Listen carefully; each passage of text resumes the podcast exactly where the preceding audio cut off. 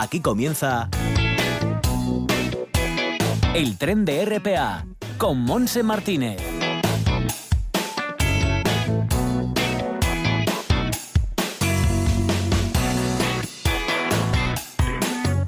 Y también con Bárbara Vega más Lara Ballina, que están encargadas esta semana del apartado técnico de este tren radiofónico. Nosotros estaremos hasta las 2 en punto de la tarde. Una jornada llamada lunes 20 de julio, en la que tenemos nubes y claros, más nubes que claros, en algunas zonas Orbaya, como nos decían hace una hora y pico en Villaviciosa. Y la temperatura, bueno, pues es eh, agradable. Hay 20 grados en el Concejo de Gijón en este momento, con bastante humedad, por tanto la sensación térmica es de pegajoso, eh, un poquito más hasta de, los 20, subirá hasta los 22, nos dicen, con vientos del nordeste y así estará en la costa entre 20 y 22 grados. En el interior un poquito más de calor, en Cangas de Onís 23 grados con vientos del norte, en el Lalón 25, 23 en Oviedo, 24 en el eh, Caudal, a excepción de ayer que tendrá 25 de máxima con vientos del norte y en Tineo 20, 25 en Somido como en Cangas de Narcea. En algunas zonas como Oviedo, Tineo Cangas de Onís, bueno, pues parece ser que estarán, habrá más nubarrones, que puede llover, en fin, que está el tiempo un poco raro hoy lunes. Pero bueno, nada, seguimos, seguimos adelante y lo que nosotros enseguida vamos a mm, a tener es esa, son las noticias y los consejos sanitarios que nos ofrece, como todos los lunes, nuestro amigo el doctor en Medicina y Cirugía, Jaime San Narciso, para después poner los mandiles e irnos a la cocina de Casa Chema en Puerto Oviedo para cocinar una nueva receta vegana que nos enseñará la responsable de cocina y guisandera Joaquín Rodríguez. Y terminaremos presentando la campaña de concienciación Ser responsable, cuídate de la Asociación para el Autocuidado de la Salud con su director general, con Jaime P. Y todo esto hasta las 2 de la tarde. Pero vamos a prestar mucha atención ahora, Jaime.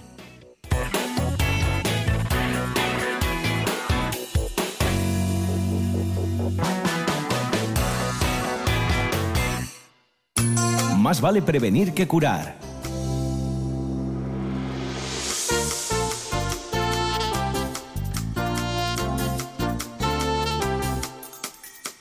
Pues sí, es eh, nuestro lema, el de siempre, pero sobre todo los lunes a estas horas porque estamos ya en contacto con nuestro amigo el doctor en medicina, Jaime San Narciso, a quien ya saludamos, por supuesto. ¿Qué tal, Jaime? Hola, Monse, muy bien. bueno, pues aquí estamos iniciando una nueva semana y si te parece vamos a hablar del Alzheimer eh, porque detectar el Alzheimer precoz eh, mirando a los ojos se puede hacer ahora. ¿Hay un estudio que nos dice eso?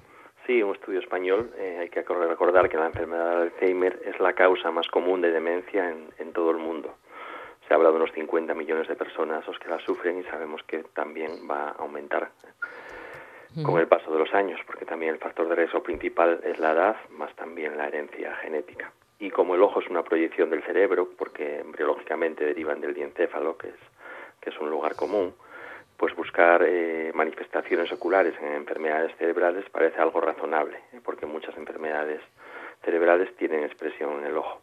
Entonces hay una técnica llamada la tomografía de coherencia óptica que ofrece la posibilidad de explorar el ojo a nivel casi histológico, o sea, muy cercano. Funciona de una forma parecida a la ecografía y, y tiene cada vez mayor resolución y de esa forma podemos analizar cada una de las capas de la retina con gran precisión. Cuando la enfermedad del Alzheimer todavía es leve, el primer cambio que aparece en la retina es la disminución del grosor del área macular, ¿eh? del área del centro y estos cambios en la retina en las distintas fases del Alzheimer permiten un diagnóstico muy precoz. Y por último también, pues al poder analizar la progresión de la enfermedad, pues también se, tenemos la opción de comprobar la utilidad, por ejemplo, de un fármaco en el control o estabilización de la enfermedad. Es decir, que podemos leer un poco el cerebro en la retina. Buenas noticias, ¿no? Por lo tanto. Sí, noticias de, presente y de futuro. Cada vez un diagnóstico de esperanza, más, ¿no? más precoz para poder hacer también un tratamiento pues más precoz y poder estabilizarlo.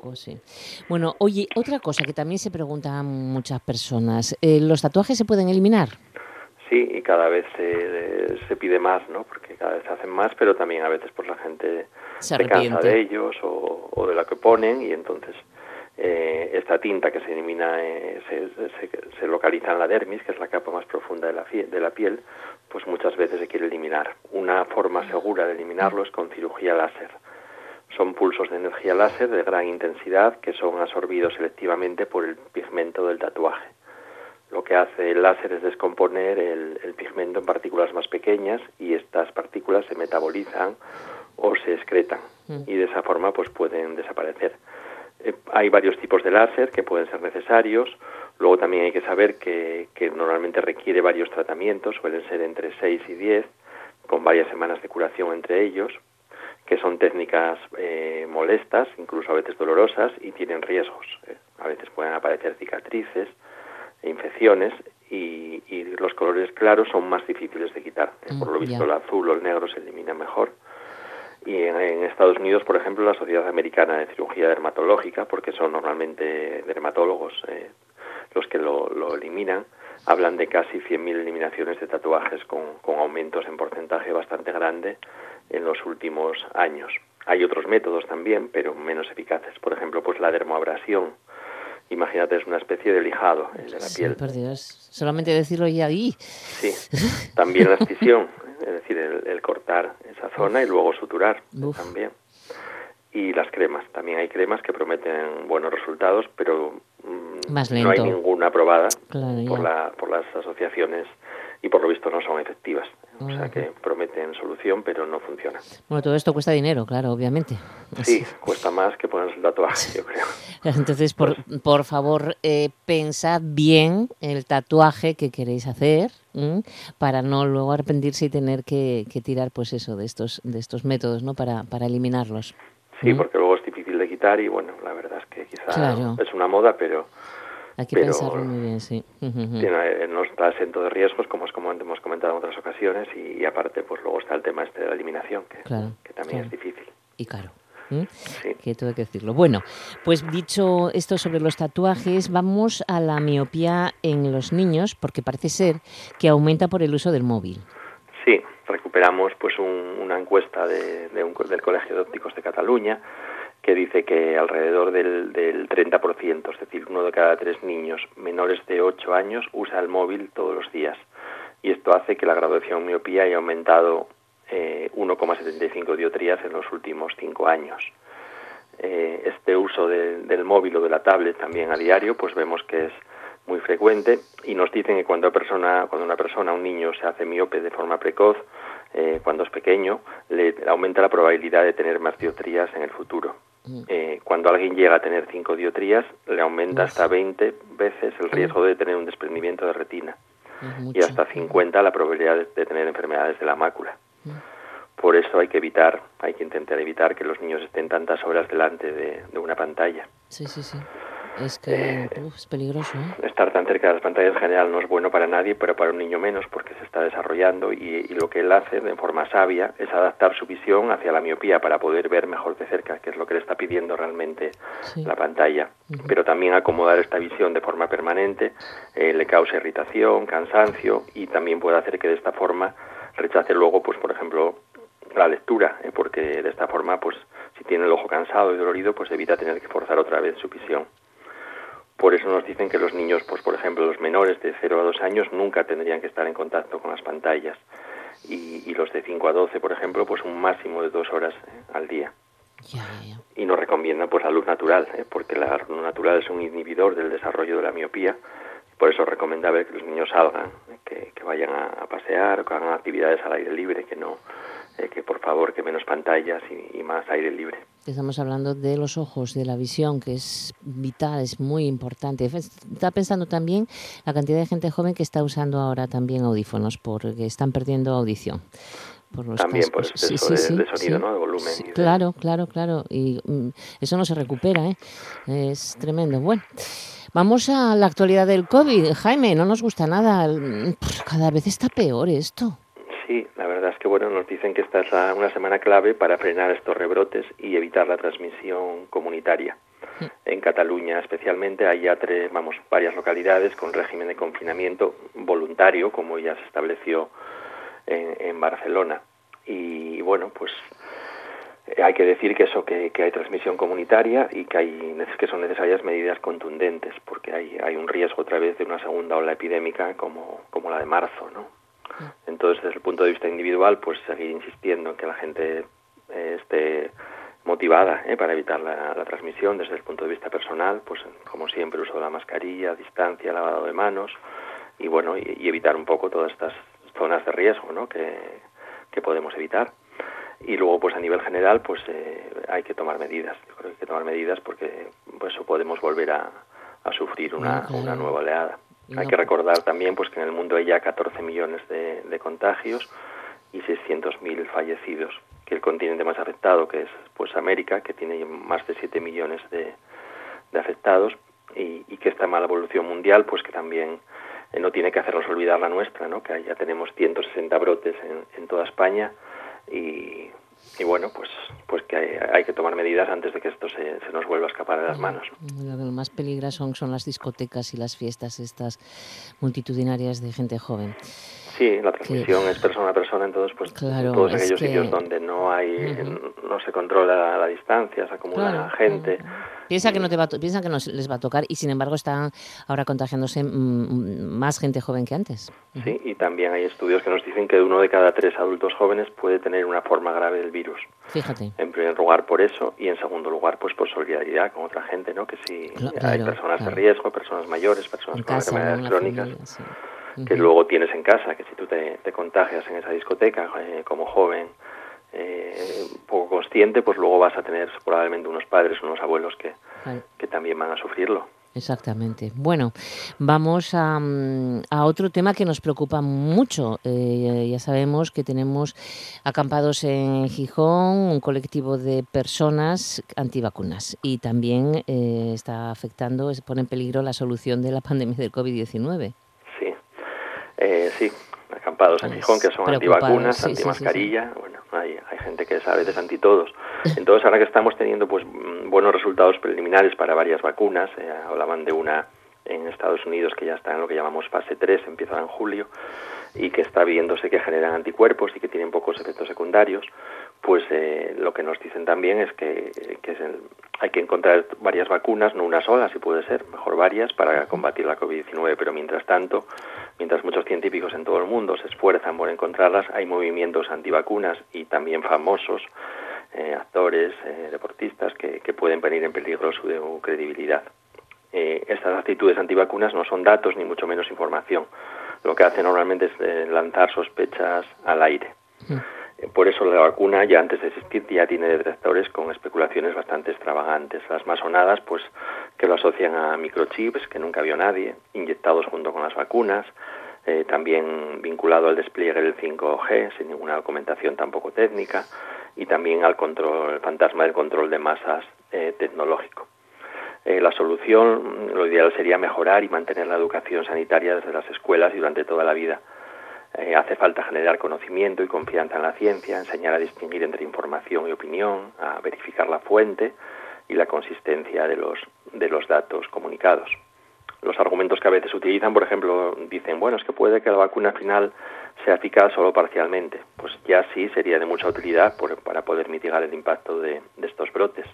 Hay que recordar, por ejemplo, que la vacuna antigripal de cada invierno es un ejemplo de vacuna con eficacia modesta, ¿eh? porque bueno, es una enfermedad complicada donde hay varios gripes circulando, hay, hay virus nuevos cada año, y entonces, por ejemplo, en el caso de la gripe, es, es eso, hay una eficacia modesta, pero aún así cada año salva muchas vidas entre la población adulta y, y anciana también.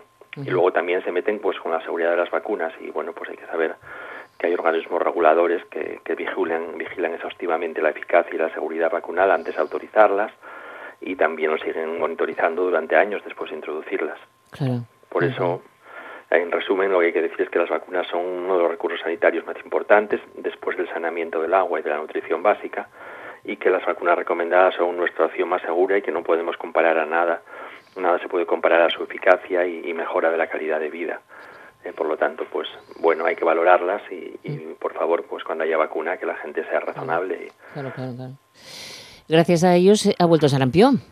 También. Por pues, ejemplo, estaba erradicado y mira. En Europa y Estados Unidos, gracias a ese pequeño porcentaje de población que no se vacuna, pues ha habido brotes y también ocurre algo parecido, por ejemplo, pues con la polio en algunos sitios. En, Afganistán, que hay también, bueno, pues no solo por antivacunas, sino a veces por desconfianza con, con los países extranjeros, pues también se, ha habido rebrotes en, África de polio que prácticamente estaba erradicada y que es una enfermedad, como hablábamos, pues también muy, muy, muy grave. Claro. Bueno, no sé si tienes alguna cosina más que añadir en cuanto a noticias se refiere o pasamos al tema dental. Pasamos. Vamos allá. Más vale prevenir que curar. Jaime, mm, ¿qué te parece si hablamos eh, de la perimplantitis, es decir, la, enfermedades de los implantes, por ejemplo? ¿Mm? Eh, sí, es un tema importante porque también cada vez se colocan más implantes. Y... En la boca estamos hablando, ¿no? Dental, sí. Cada vez se colocan más implantes. Eh, España es uno de los países europeos y mundiales donde más implantes se colocan. Hablan de, de entre más de un millón, entre un millón doscientos mil y un millón cuatrocientos mil al año y y bueno, pues eh, hay que saber que también los implantes tienen problemas, que no, no todos son ventajas. O sea que la mitad de los pacientes que tienen un implante pueden desarrollar una enfermedad perimplantaria, se llama así. Sí, eh, más de la mitad de los pacientes, como bien dices, eh, por lo menos pues hablamos que un 50% de las personas que tienen tratamiento con implantes presenta alguna de estas dos enfermedades, que son la perimplantitis y la mucositis. La ah. presencia de estas infecciones van a amenazar seriamente la supervivencia de los implantes. Claro, y de las encías, ¿no? También, de la encía. Sí, y del hueso que los sujeta. Y del hueso, claro. Oye, ¿qué cuidados entonces necesitan los implantes una vez colocados? Pues los implantes dentales cuando se colocan van a necesitar siempre una higiene óptima, una higiene muy, muy, eh, vamos, eh, hay que dedicarles tiempo y además necesitan también lo que llamamos visitas de mantenimiento en la consulta dental eh, a, largo plazo, desde un principio también. Claro, claro. ¿Qué enfermedades pueden hacernos perder estos implantes, Jaime? Pues las dos serían pues la, mucositis y la, y la dos tipos de infecciones que van a amenazar al implante. ¿Es mejor un implante o, bueno, o un diente natural? Siempre es lo natural, me imagino, claro. Sí, es mejor un diente natural. ¿eh? Como un implante nunca es un diente natural. No es lo mismo, es un buen recurso para reponer un diente que se ha perdido, o sea, que ya no está, o que tiene un pronóstico eh, imposible. Un mm. pronóstico periodontal, es decir, porque tenga enfermedad periodontal y una gran movilidad, o restaurador, que haya roto, que se haya roto y que no se pueda reparar. En ese caso, pues sí estaría indicada la extracción y una de las mejores formas de reponerlo es mediante un implante.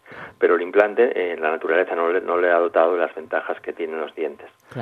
Además está una cavidad en la boca, que es eh, la cavidad del organismo, que tiene más variedad de bacterias. La prevención va a ser el mejor recurso que tenemos para combatir estas perimplantitis. Además no lo, no lo pone cualquiera, o sea, hay que ser un buen profesional para, para que lo pueda hacer como tiene que ser. ¿no? Y además utilizar también pues implantes de calidad, porque no todos los implantes son iguales. Exactamente. Pero bueno, exactamente, exactamente, ¿qué son las perimplantitis? Pues las perimplantitis son eh, enfermedades inflamatorias, pero de causa infecciosa, en los tejidos que rodean a, un implante. Eh, las formas iniciales de la enfermedad son lo que se llaman mucositis y se caracterizan porque hay una inflamación de la mucosa, o sea, del, de la sustancia, digamos, eh, blanda que rodea el implante sin que haya compromiso del hueso que, soporta el implante. En principio las mucositis son reversibles siempre si, se tratan. Si hay perimplantitis, además de inflamación de la mucosa, hay una pérdida de hueso que si no se trata puede llevar a la pérdida del implante. Entonces las perimplantitis ya son más graves y pueden poner en peligro el pronóstico de los implantes. Sin embargo, también se pueden prevenir, como decíamos, y tratarse en muchos casos. Ya, ya, ya. Em, de todas formas, empezará a doler la boca o esa zona o algo, ¿no? O sea, eh, vas a saber que algo te pasa con el implante, claro. Ocurre un poco como la enfermedad periodontal, como la periodontitis, que no hay muchos síntomas, que lo más que puede haber pues suele ser algo de sangrado, inflamación, sangrado, pero no hay dolor. El dolor ya es un síntoma tardío y, por eso digamos que los implantes tienen que estar controlados. Una vez, una vez al año, por ejemplo, que te hagan una revisión de ese implante, si todo va bien, está bien. Sí, cada seis meses preferiblemente en implantes, pero cada seis meses un año. Oye, Jaime, ¿cómo podemos prevenir los fracasos en los implantes? Pues el prevenir eh, tiene que empezar por una planificación correcta del tratamiento. Luego, como decías, tiene que haber una buena ejecución de la cirugía y del diente, de lo que llamamos la, prótesis. Hay que hacerlo correctamente, es decir, para que el resultado sea bueno. Y por último, hay que concienciar a los pacientes de la necesidad de este mantenimiento periodontal y perimplantario mantenido en el tiempo. Es decir, eh, hay que estar eh, continuamente pues pendientes de, limpiarlo muy bien y de acudir al dentista para este mantenimiento. Es muy importante porque mucha gente dicen que, que la mayor parte desconoce lo que es la enfermedad perimplantaria y, por eso la educación representa la primera línea en el enfoque preventivo. Es decir, informar a la gente de que hay un riesgo una vez colocado el implante, pues que necesitamos cuidados especiales y un mantenimiento. Muy bien. Bueno, ¿alguna cosa más que añadir en cuanto a implantes dentales se refiere? Pues nada, simplemente recordar la importancia de mantener los propios dientes, ¿no? Que, es lo que tenemos que hacer desde pequeños, pues cuidarlos bien, acudir a revisiones, tener una buena higiene, evitar los azúcares, es decir, una boca para toda la vida, ¿eh? lo que decimos siempre, a base de prevención sobre todo y de tratamiento precoz cuando sea necesario. Perfecto. Bueno, pues entonces lo dejamos aquí con estos consejos y estas noticias. Jaime, muchísimas gracias. Que tengas buen día, buena semana y hasta el lunes que viene. Gracias, Monse. Feliz semana. Feliz semana.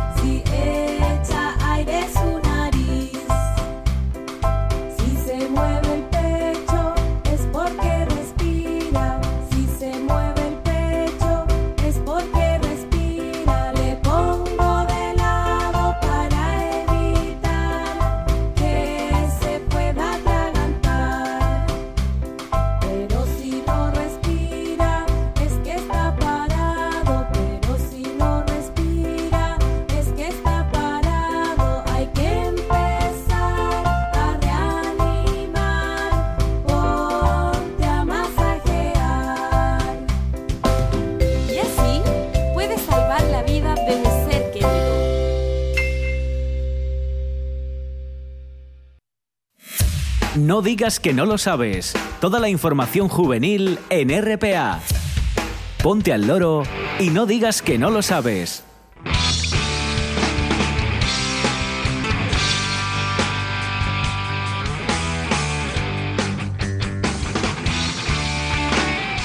Bien, pues aprendemos también eh, todas esas claves para poder, bueno, pues salvar la vida a una persona en un momento de un atragantamiento por comida. Vamos ahora a la 1 y 31 minutos de la tarde a anunciar que en este momento en el Palacio de Valdegarzana en Aviles está inaugurando la exposición Astures Lugoni, Armamento y Vestuario en la Edad del Fierro. Colaboradores del festival participan en la apertura de la muestra ataviados con una indumentaria de guerrero y otra de mujer Astures. Eh, todo eso se encierra dentro de lo que es el Festival de Cine Celsius. Y por otra parte, hoy a las 12 tuvo lugar en la Casa de la Cultura de Colunga la inauguración de la exposición La Ruta de las Estrellas, Colunga en el Camino de Santiago, una muestra que parte principalmente de la exposición eh, que está producida por el Museo de la Historia Urbana de Avilés, una exposición estupenda que podrás ver en Colunga hasta el día 15 de septiembre. El horario de visita en la Casa de la Cultura de Colunga es de lunes a viernes de 10 a 2 y de 4 a 7 de la tarde. Y nos vamos ahora a la Oficina de Información Juvenil de Sotrondio, en el municipio de San Martín del Rey Aurelio que nos dice que para atender las medidas de seguridad, el número de plazas en eh, las salas de estudio de la Casa de la Juventud se reduce un 50% y es necesario pedir cita previa. El horario de las salas de estudio son de lunes a viernes de 9 de la mañana a 2 de la tarde y es necesario acudir y permanecer con mascarilla. Luego también tienen campamentos urbanos San Martín del Rey Aurelio para este verano 2020. Son campamentos en Sotrón de Oblimea y El Entrego. Y hay varios turnos, eh, dependiendo también de las edades hay campamentos el primer turno del lunes de hoy al viernes 24, pero luego continúa el viernes el lunes que viene 27 luego el 3 de agosto y el 10 de agosto. Eso en cuanto al entrego. En Sotrón de Oblimea el primer turno también empieza hoy hasta el 24 de julio, el segundo del 27.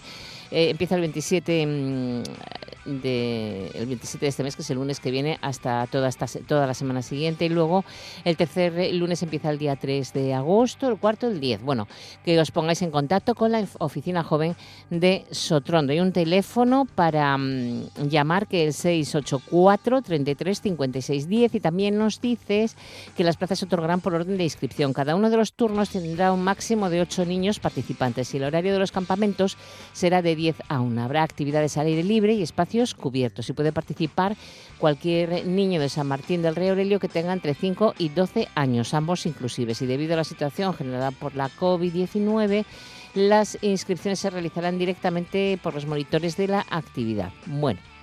Eh, más cosas nos dicen en, en, Sotrondio que el Centro de Encuentros y de la Creatividad del Trabanquín en el Entrego acoge la exposición ExpoClix eh, que estará hasta finales del verano en horario de 4 a 8 de la tarde los jueves y de 11 a 2 y de 4 a 8 los viernes, sábados y domingos. Se trata de una exposición creativa y divertida que contiene más de 25.000 figuras Playmobil distribuidas en diferentes escenarios que van desde la prehistoria hasta nuestros días. El aforo está limitando también para esta exposición y hay que provisto de mascarilla como a todos los sitios. La compra de tickets se puede realizar en la taquilla de la exposición o mediante venta online en Ticket Express.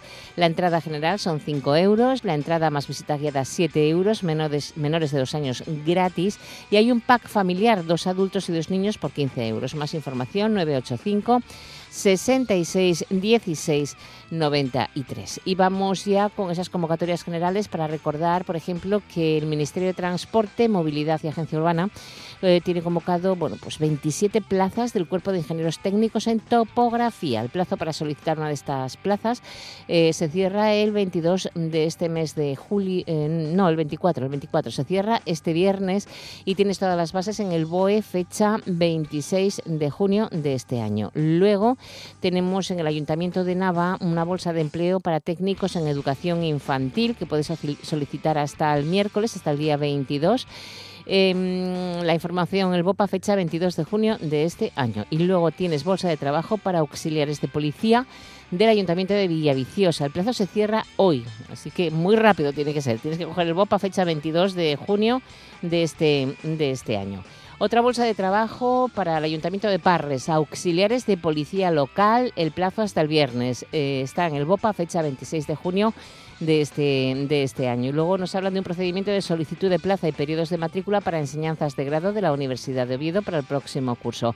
Hasta el 22 de julio puede solicitarla. Y también hay becas de colaboración en departamentos universitarios mm, que convoca el Ministerio de Educación y Formación Profesional para el próximo curso. En total son 2.356 becas para alumnado que vaya a finalizar estudios de grado o esté cursando primer curso de másteres universitarios oficiales. El plazo para solicitarlo hasta el 30 de septiembre. Tienes toda la información o bien en la, página del Ministerio de Educación tienes el BOE, fecha 1 de julio de 2020. Y con esto lo dejamos, es la 1.36 minutos, nos toca un poco de cocina vegana, para ello nos vamos a casa Chema en Puerto Oviedo. No digas que no lo sabes. Toda la información juvenil en RPA. No pierdas el tren, ponte al loro y luego no digas que no lo sabes. Un espacio que patrocinan las oficinas de Sama de Langreo, San Martín del Rey Aurelio, Laviana, Mieres, Ayer y Lena, con la colaboración del Principado de Asturias. En toda Asturias, RPA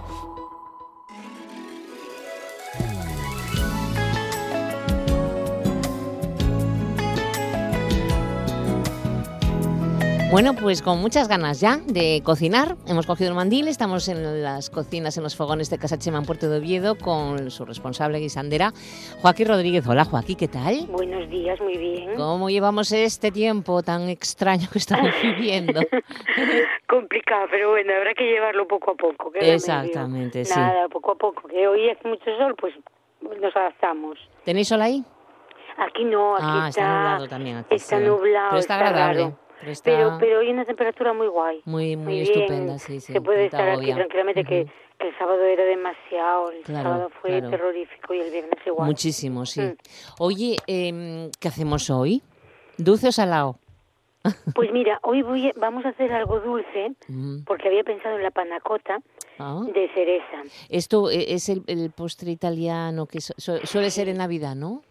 Suelen hacerlo en Navidad, lo que pasa es que ahora lo tienen siempre, porque como es algo tan tradicional que la gente le, le, gusta, pues, pues mira, yo tengo una de las guisanderas es italiana y el postre de ah. panacota lo tiene siempre. Ya, ya. Eso y el tiramisú lo tiene siempre. Es como un, es como un bizcocho pero diferente, no es igual. Es como un flan. Es como un flan. ¿Me acabas de dejar? Fíjate, es como un flan. Yo lo tengo hecho aquí hasta de, de espinacas, que yo creo que ya tiene hasta la ah, receta. Eh, algo me suena. Hace mucho tiempo lo tenía yo y, la verdad que está muy bueno. Y es súper sencillo. Sí. Porque además es una cosa que, bueno, mm, yo lo que lo hago es lo complicarlo un poco. Ya sabes que a mí me gusta enredar un, poco, ahí en la cocina, investigar, ¿eh? Exacto. Entonces, yo lo que hago es le meto eh, un poco de confitura de, de cereza en el medio para que cuando lo abras tenga tenga esa cremosidad y luego hago una mermelada de cereza con la cereza entera.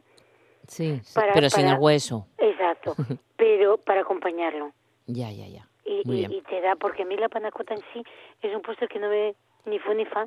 Es que le, eh, está como, como que le falta algo. Mm, exacto. ¿Eh? Yo lo veo como un yogur más tieso. Yo me, mm, se lo decía un poco un día a, a la italiana, digo yo, jolín, es que este postre a mí me resulta un yogur, pero duro, tieso, porque, porque bueno, pues si le echas algo, ya le echa, eh, hay gente que lo quiere con miel, otros con una mermelada, pero, pero en, en sí, mm. el postre a mí me parece, mira, me gusta más cuando lo hago con verdura. Fíjate. ¿Eh? que le das ese sabor y le das esa textura y un poco de alegría. Exacto.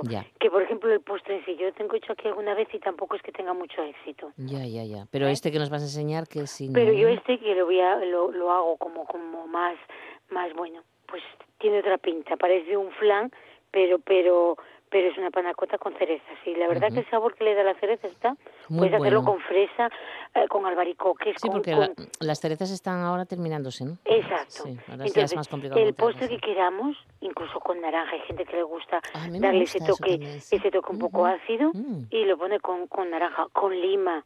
También. claro. Luego ya lo, hacemos como lo que queramos.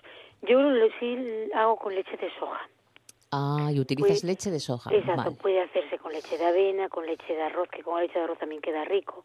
Pero, a ti te gusta con la de soja. Exacto, porque eh, si le echas otra, otra leche que está más fuerte, quizá le quite un poco el, protagonismo a, la fruta que le metes. Ajá.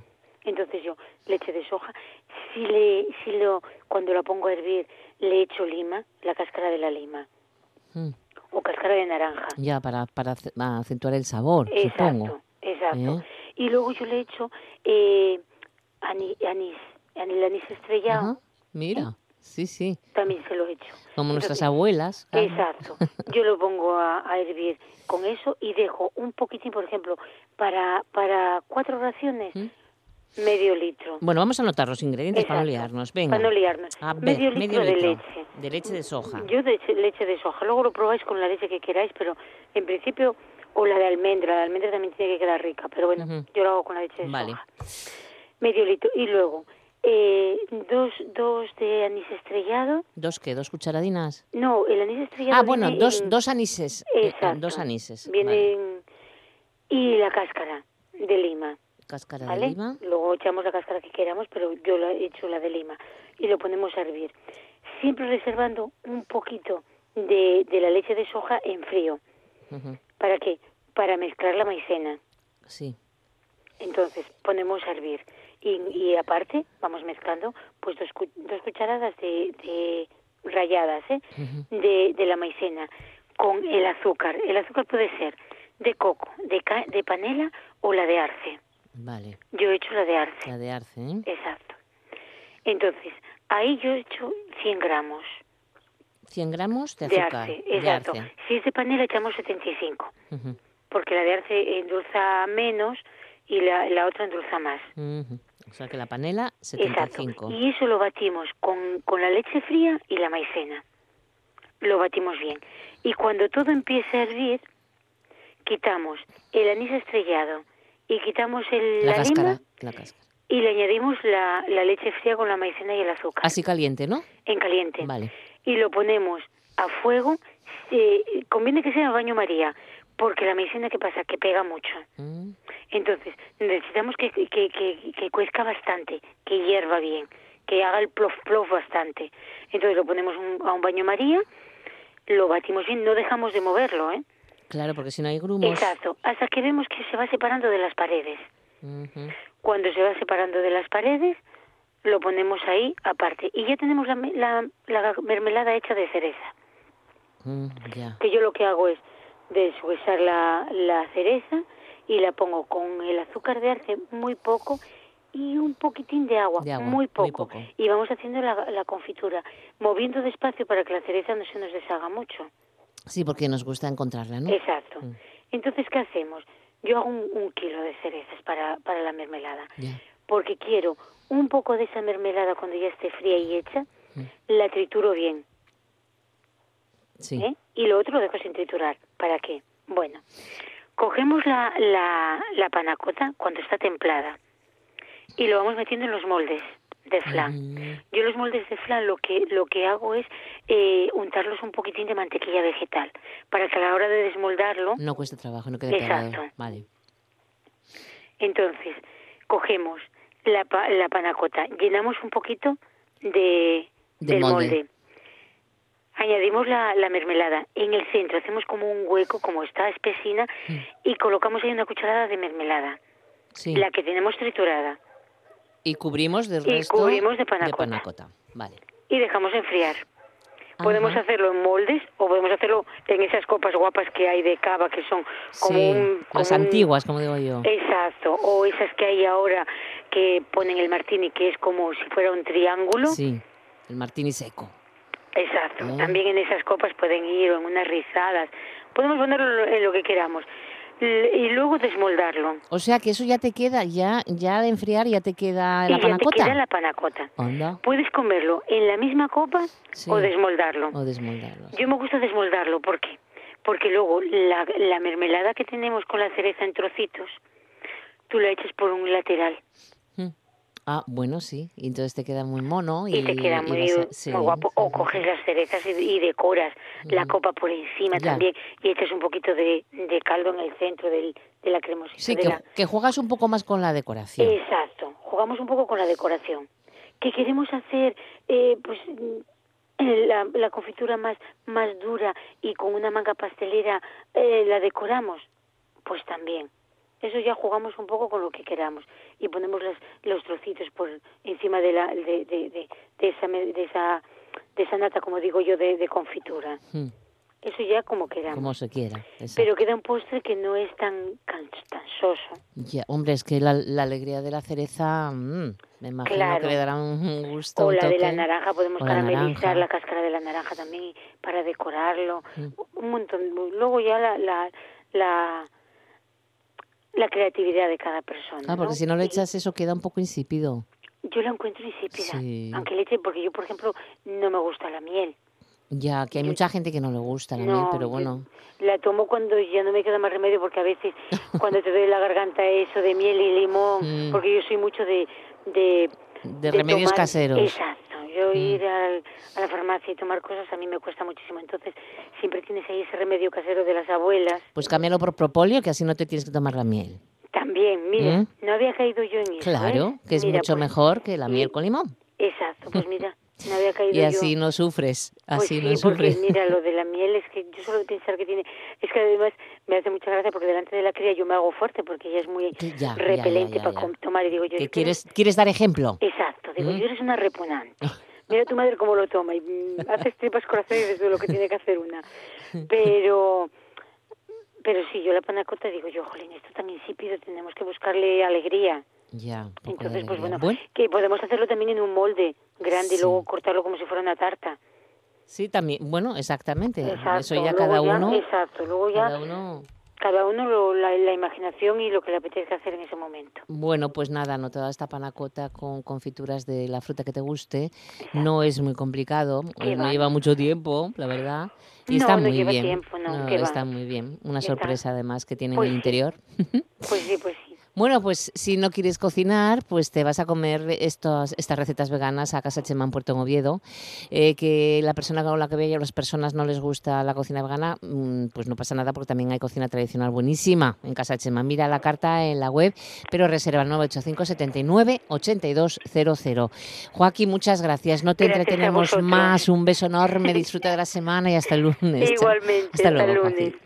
Estás escuchando RPA, la radio autonómica de Asturias, en Avilés 101.4 de tu dial FM.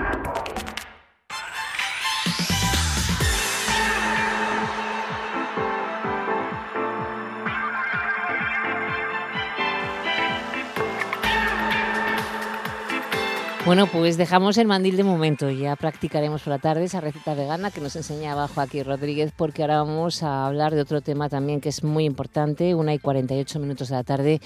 Y sabemos que, cuidarnos está en las manos de todos. Eh, no paramos de insistir en todos los medios de comunicación.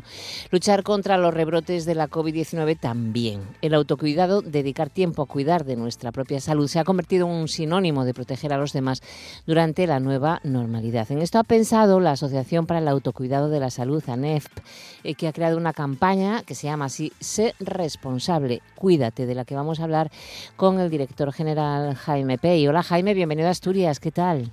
Muchas gracias, buenas tardes. Siempre un placer estar en tierra asturiana. Bueno, pues nos, nos, alegra, nos alegra mucho. Bueno, aquí de momento parece que estamos un poco más livianos en cuanto a contagios, pero eso no nos va a librar de, que desgraciadamente pues pueda haber bastantes más. Lo importante es prevenirlo como siempre.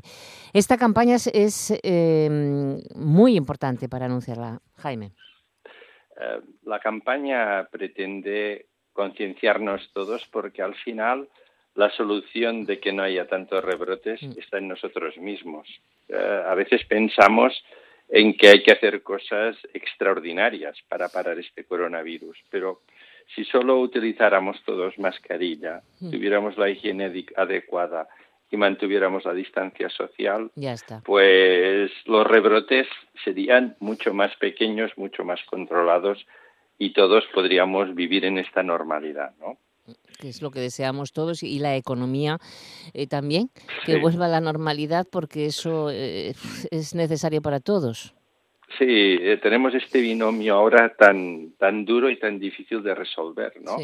Que es ah, la prioridad sanitaria y la prioridad económica. El otro día salía una persona que declaraba, decía, bueno, no sé de qué prefiero, si me quiero morir y de perder mi salud o morirme de hambre, ¿no? Y por tanto, eh, no deberíamos de tener esta dualidad. Yo creo que tenemos que aprender que el virus está aquí, que tenemos que vivir con él, porque hasta que no tengamos vacuna, pues eh, va a ser difícil no poder convivir con este virus. Y tardará bastante, Jaime, perdón. Eh, bueno, eh, las vacunas se están desarrollando y el mundo está dedicando muchísimos sí, sí, esfuerzos. pero lleva tiempo estas cosas. Pero lleva meses y en estos meses tenemos que convivir en esta normalidad y creo que está en nuestra mano poder parar este virus. Y insisto, solo por ejemplo, con el uso de mascarilla, eh, realmente estamos haciendo una intervención para cortar esta cadena de transmisión comunitaria, ¿no? que, es lo más importante. Y ser responsables. Yo creo que a veces cuando aún vemos personas que van por la calle sin, sin mascarilla y tal, te produces casi como un arma, ¿no? Porque sin esta mascarilla puedes infectar a tu padre, puedes infectar a tu abuelo y que incluso puede tener fatales consecuencias como hemos visto durante los meses de marzo y abril. Mm. Eh, entonces, eh, háblanos de la campaña. ¿Qué es lo que estáis haciendo la asociación ANEFP? Eh, bueno, ANEF, que es la Asociación de Autocuidado de la Salud, lo que increpa es al ciudadano. Y la campaña lo que ha buscado es, a través de un tono que es emotivo al final, es para no volver a ver calles vacías o no poder ir al bar o no poder ir al mercado, pues eh, utilizando o haciendo estas medidas como eh, utilizar mascarilla, higiene y distancia social, podremos volver, cuando a veces decimos nueva normalidad, a nosotros a veces nos gusta decir la normalidad, ¿no? Podernos volver a tocar la cara, poder estar con los amigos, poder vivir al final, porque tenemos que continuar viviendo. ¿Y a quién solo apelamos a través de este mensaje emotivo? Apelamos al ciudadano. a las personas. Es que está en nuestra mano. Es que a veces hablamos de muchas cosas, pero pequeñas intervenciones que hagamos cada uno de nosotros en la prevención de COVID es una gran intervención y es parar el virus. La campaña busca este tono emocional está en redes sociales, por tanto en Instagram y en Twitter, y, también lo podemos ver en YouTube, y la gente realmente puede puede apelar a este tono más emotivo de, de, movilizarme, de si no lo estaba haciendo bien, pues pensar que lo puedo hacer mejor. Y los que lo están haciendo bien, pues reafirmar que lo están haciendo bien. Por tanto, la campaña busca, busca esto, apelar mucho al ciudadano en, en, movilizarse, en autocuidarte tú estás autocuidando a los demás. Claro, y la gente joven, atención, que piensan que no les va a tocar y que mm, hay no, no, no todos los jóvenes, menos mal, pero, pero sí bastantes jóvenes mm, no se están comportando como tienen que hacerlo, Jaime. Es verdad. A, veces tenemos esta idea de que por la juventud, y es cierto, por los datos epidemiológicos que tenemos, pues los síntomas suelen ser mucho más leves o, o moderados, aunque hay algún joven que también al final tiene que ingresar en la, en la UBI. Yo, yo a veces proponía la idea de que estas personas jóvenes que a veces van sin mascarilla, más que una multa, yo les llevaría a los hospitales a que vieran cómo lo pasan las personas del COVID y que ayudaran allá, como un servicio social. Porque muchas veces la, la gente no es, no somos conscientes, la juventud, insisto, ¿eh? no estamos hablando de todos los jóvenes, porque hay jóvenes que actúan de manera muy, muy responsable, pero sí que realmente eh, las consecuencias, por ejemplo, de no llevar mascarilla, pues no te afectan a ti, pero pueden afectar muy gravemente lo que decía antes, a tu padre y a tu abuelo. Es como un arma. Al final, no llevar esta mascarilla es como llevar un arma que puede afectar a la vida de personas que además tú quieres mucho y si no quieres mucho las están queriendo mucho otras personas. Y esta actitud menos egoísta, y que nuestros jóvenes a veces son muy altruistas en términos de cooperar con el mundo y ayudar a solucionar el hambre y ser justos, parece que es muy injusto no llevar la mascarilla por lo que puede afectar a los demás. Em, la verdad es que mm, nos preocupa, pero me da la sensación de que un tanto por ciento muy elevado, Jaume, es, está comportándose la sociedad. Es verdad. Lo que no podemos decir es que, a ver, los españoles han seguido un confinamiento, yo diría, ejemplar, durísimo, porque es durísimo Muy duro, tener que estar, que a veces uno piensa que todos tienen un chalet, ¿no?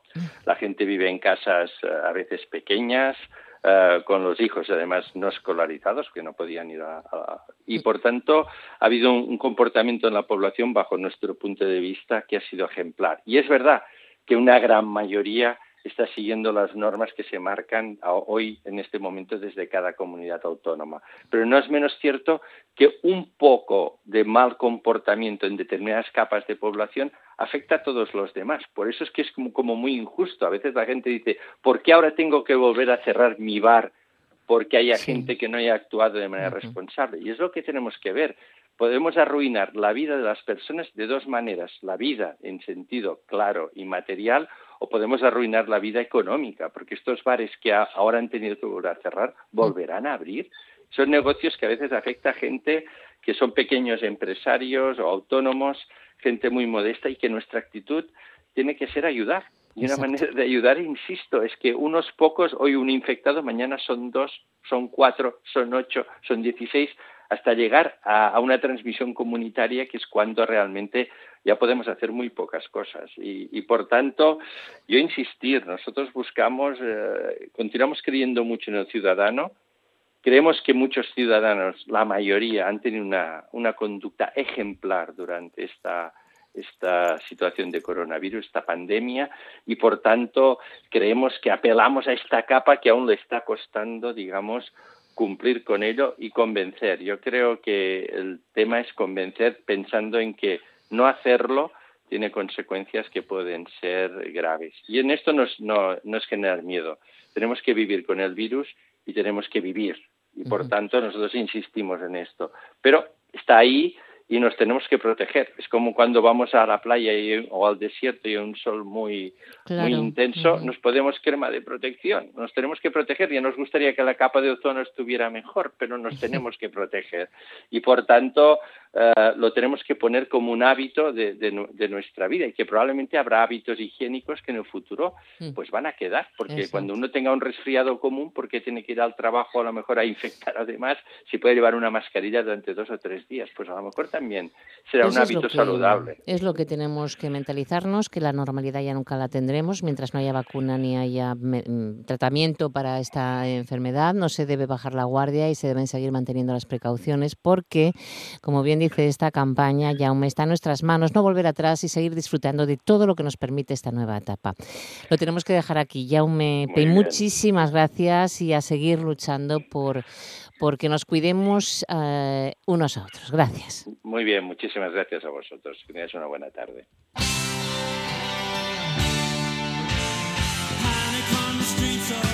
Y vamos aparcando este tren radiofónico con los Smiths, con este Panic, con esta canción que estamos recordando. Los saludos de Bárbara Vega y Lara Ballina en el apartado técnico. Enseguida las noticias de las 2 de la tarde con los compañeros informativos de RPA. Y el tren volverá a salir mañana, martes, por supuesto, a la misma hora y en el mismo sitio, tu radio autonómica, RPA. Hasta mañana, buena tarde.